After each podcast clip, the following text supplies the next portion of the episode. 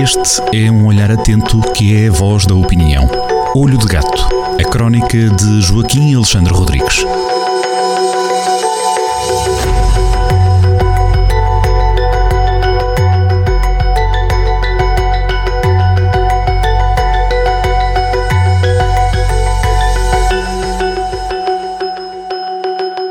Sejam muito bem-vindos a mais uma crónica assinada por Joaquim Alexandre Rodrigues na Rádio Jornal do Centro. Crónica que está disponível na edição impressa do Jornal do Centro de 8 de dezembro. Já estamos nas bancas. Joaquim, bem-vindo e hoje vamos falar sobre impunidades, não é? Sobre os corruptos. Nós temos muitos corruptos, a percepção pública e, e factual, é evidente que temos muitos corruptos, presos é que poucos ou nenhums. como exemplo é, desta frustração que vai crescendo junto dos portugueses, temos o exemplo dos dois principais responsáveis da bancarrota de 2011. Tanto José Sócrates como Ricardo Salgado já se percebeu, não lhes vai acontecer nada. José Sócrates está praticamente prescrito, o caso dele os sucessivos recursos, artimanhas processuais, não vai acontecer nada e José Sócrates eh, já começa, aliás, até a rotar apostas de pescada, como costuma dizer. E quanto a Ricardo Salgado, eh, que pelos modos até já sai para a rua eh, vestido de pijama e vai trocando os nomes, segundo se julga saber, também nunca vai precisar de apanhar o sabonete no duche da carregueira. Ora, isto é, isto é, é destroçante para a moral de um país. Eh, esta, esta, esta situação arrasta o país para baixo, esta situação de impunidade. Eh, e António Costa, nos oito anos que foi ministro, entre 2015, foi primeiro-ministro entre 2015 e 2023, eh, não mexeu uma palha neste combate, nada, rigorosamente nada. Pelo contrário, tratou de. Correu Joana Marcos Vidal, a Procuradora-Geral da República, que estava a fazer um bom trabalho, que pela primeira vez começou a incomodar eh, os VIPs deste país. E então eh, foi este recado que foi dado por António Costa, que depois que conseguiu ganhar para esta, para, para, para esta, para esta por este saneamento de, de uma boa Procuradora-Geral da República, saneamento, não, nem, nem, estou a ver outra palavra para isso, este despedimento de uma pessoa que estava a fazer um bom trabalho, eh, António Costa conseguiu ganhar eh, o, o, concurso mais ou menos ingênuo do Presidente da República e do líder da oposição da altura, Rui Rio, e ao, ao ocorrerem eh, com uma pessoa que estava a fazer um bom trabalho, passar uma mensagem a toda a administração pública. Vocês eh, eh, não se preocupem com o interesse público, porque se forem muito bons a, a, tratar, a fazerem o vosso trabalho e defenderem o interesse público, pura e simplesmente são despedidos. Isto foi absolutamente terrível.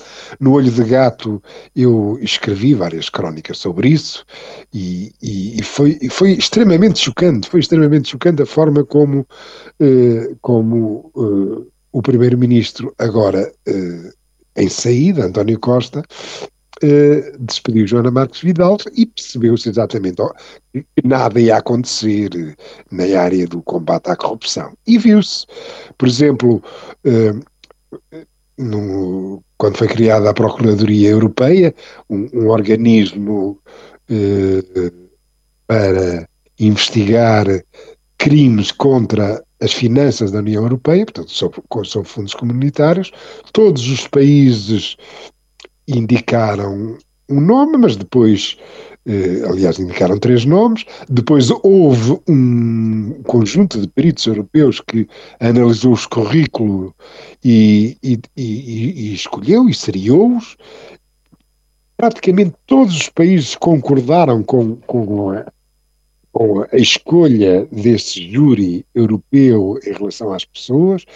Eh, foi posto em primeiro lugar a Procuradora Ana Carla Almeida, uma especialista no combate à corrupção e às fraudes nos fundos comunitários, mas eh, a ministra Francisca Van Dunen, eh, uma nulidade do, do, do, Ministro da Justiça de António Costa, pura e simplesmente não aceitou, teimou no, no, nome do que ficou em segundo lugar, José Guerra, incluindo apresentando factos factos falsos, informações erróneas acerca das qualificações e experiências do tal José Guerra,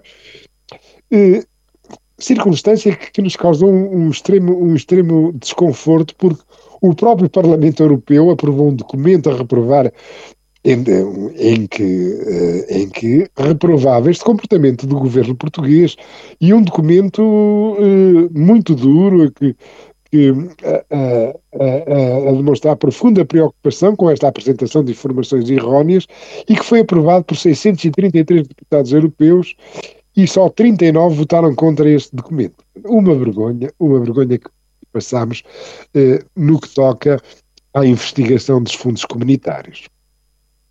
Outra história também eh, que se arrastou ao longo do, do consulado de António Costa foi a, a, a entidade para a transparência, eh, que há de ser, é uma estrutura que foi criada em 2019 para fiscalizar as declarações dos rendimentos, patrimónios e interesses dos políticos, que é uma coisa que, que é uma saga.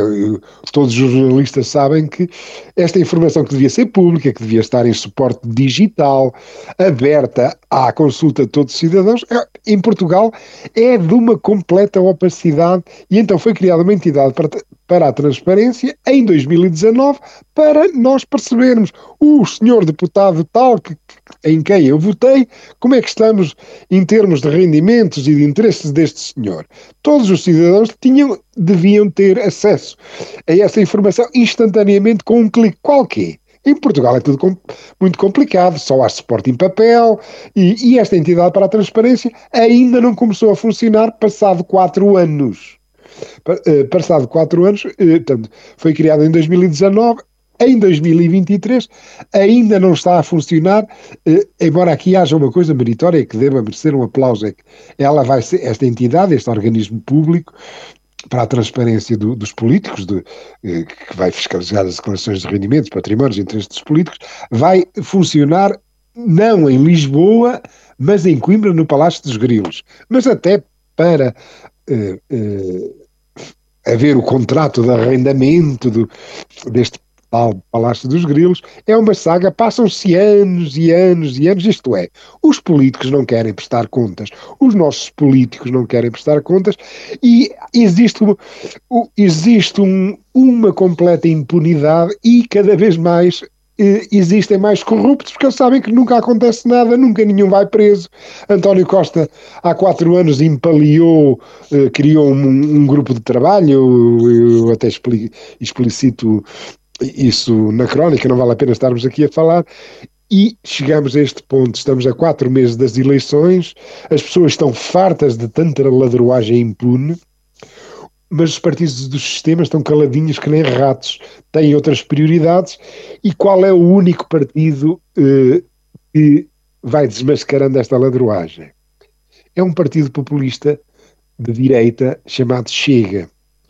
Ele sozinho está a deitar gasolina para, o, para cima deste fogo. Penso, e é, e é, com esta nota melancólica que eu termino a crónica, que os, os partidos do sistema, do sistema deviam eh, tentar, em primeiro lugar, higienizar a nossa vida cívica e arranjar eh, maneiras de que esta fogueira que está a arder, esta fogueira de descontentamento, que não fique só monopolizada por um partido populista de direita, que todos os partidos, eh, os grandes, os médios, os pequenos, se preocupem eh, eh, com este problema endémico que vai fazendo que, aos poucos, Portugal cada vez desça mais nos rankings da União Europeia e, a continuarmos assim, eh, se nada for feito nesta área, ficaremos ao nível de uma Hungria e, e, e cada vez mais para baixo nos rankings da União Europeia, até que, eh, eh, se nada for feito e se não houver um golpe de asa, ficaremos lanternas vermelhas da União Europeia. Fica a reflexão. Um abraço, Joaquim, e até para a semana. Até para a semana.